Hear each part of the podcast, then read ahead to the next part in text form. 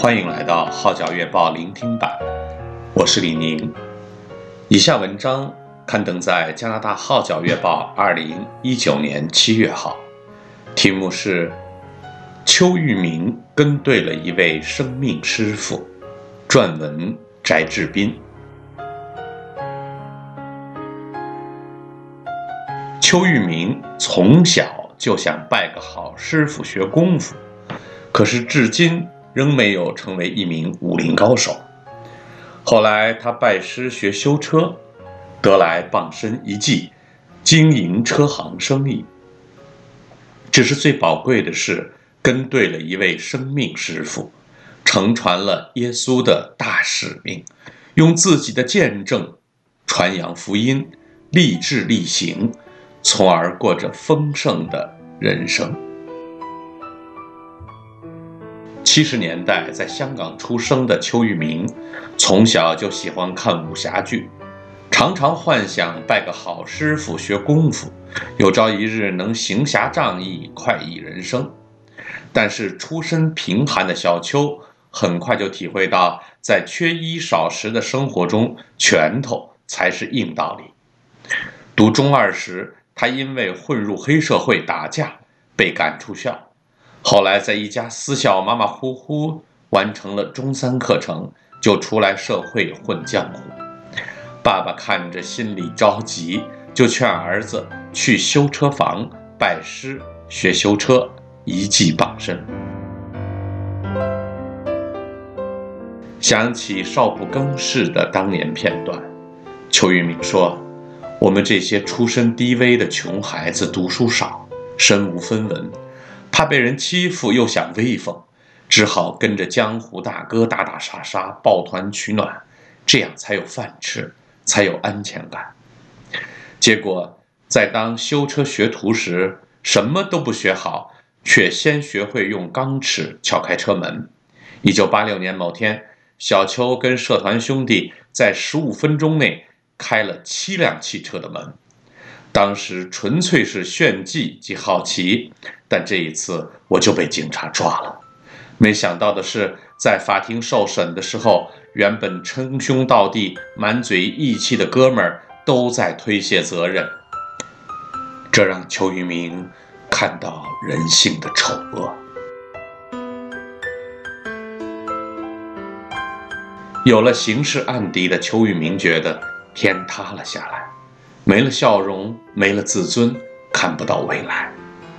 一九八七年某个周日，小邱逛街，经过住处附近的一家教会，看到一群人笑嘻嘻走出来，笑容灿烂自信，心生羡慕，于是便跟着一名基督徒同学走进了教会，并在同年十一月十一日决志信耶稣。过程是这样。台上的牧师说：“耶稣爱世人，连我们这些犯过错的罪人也爱，甚至为我们牺牲，死在十字架上。”那一刻，脑海突然出现一个画面：妈妈为了赶紧保释我，有两次差点被车撞死。为此，我明白妈妈的爱，也明白耶稣的爱。我决意不要再犯错，我要重新做人，所以就站起来。表示要信耶稣。过了一段时间，邱玉明与教会的弟兄携手开了一间修车房，但同时又跟黑道大哥合作，另外开了一间二手汽车买卖行。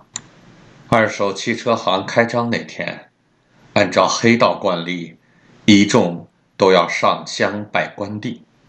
当时我非常挣扎，心想自己是属神的人。不能拜关二哥，但最后我软弱了，结果在一般兄弟面前上了香，为此我整晚睡不着，自觉辜负了上帝对我的爱。邱玉明后悔不已。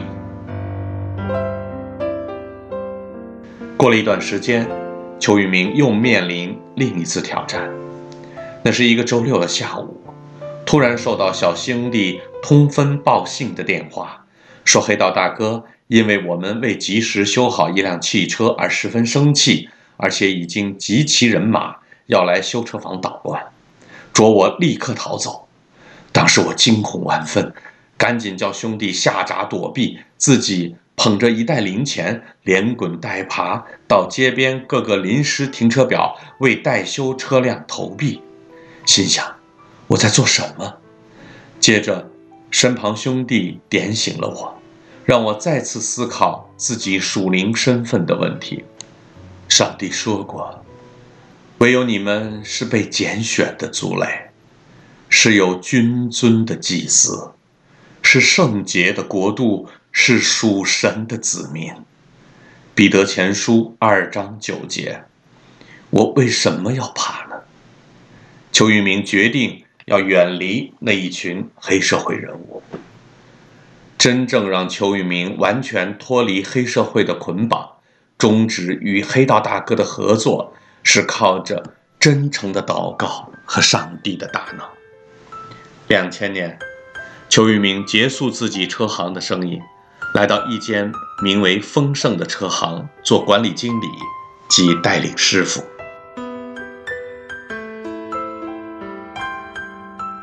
他坦言，丰盛车行是由福音机构开办的修车行，专门聘用那些从戒毒所、惩教所。甚至监狱出来的野孩子，希望透过汽车维修培训，不但传授他们谋生技能，而且通过师傅们的言传身教，让他们看见耶稣的大爱和上帝的作为，好叫他们重新做人，对社会做出贡献。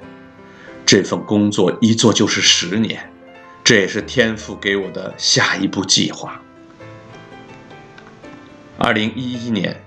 邱玉明全家移民多伦多，移民的过程让他再次经历上帝的带领和恩典。由于年轻时犯事留有案底，能否成功移民完全没有把握。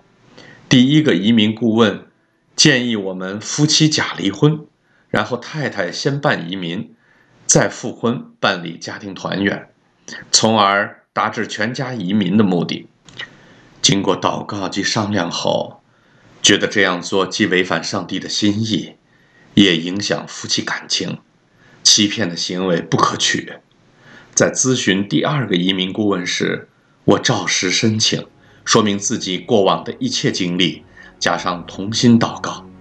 果然，上帝应允了邱氏夫妇的祈求，给他们打开通往家国的大门。抵家后，邱玉明同样开了一家修车房，亦以丰盛为名。他笑着说：“时代不一样，环境不一样，但我报答主恩的心志从没变更。他安排我经营这间修车房，是因为我有熟练的修车技术及多年的管理经验，更因为我有别人不一定有的人生经历。修车房就是一个窗口，一个渠道。”让我能接触各式各样不同的人，有机会与他们交朋友、传福音。信主已经三十二年的邱玉明，回望过去的前半生，无论是生意、移民、家庭、服饰，以及所拥有的，全都是上帝的恩典和祝福。而且他还用上十一年的时间。一颗一颗的修读汉语网络神学院的课程，用于装备自己。然而，最宝贵的是跟对了一位生命师傅，承传了耶稣的大使命，用自己的见证传扬福音，立志力行，从而过着丰盛的人生。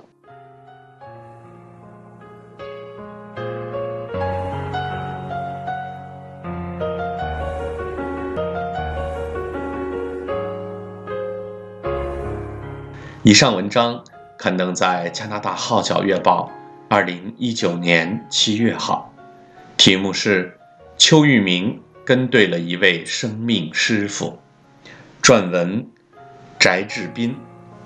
我是李宁，感谢你对《号角月报》聆听版的支持。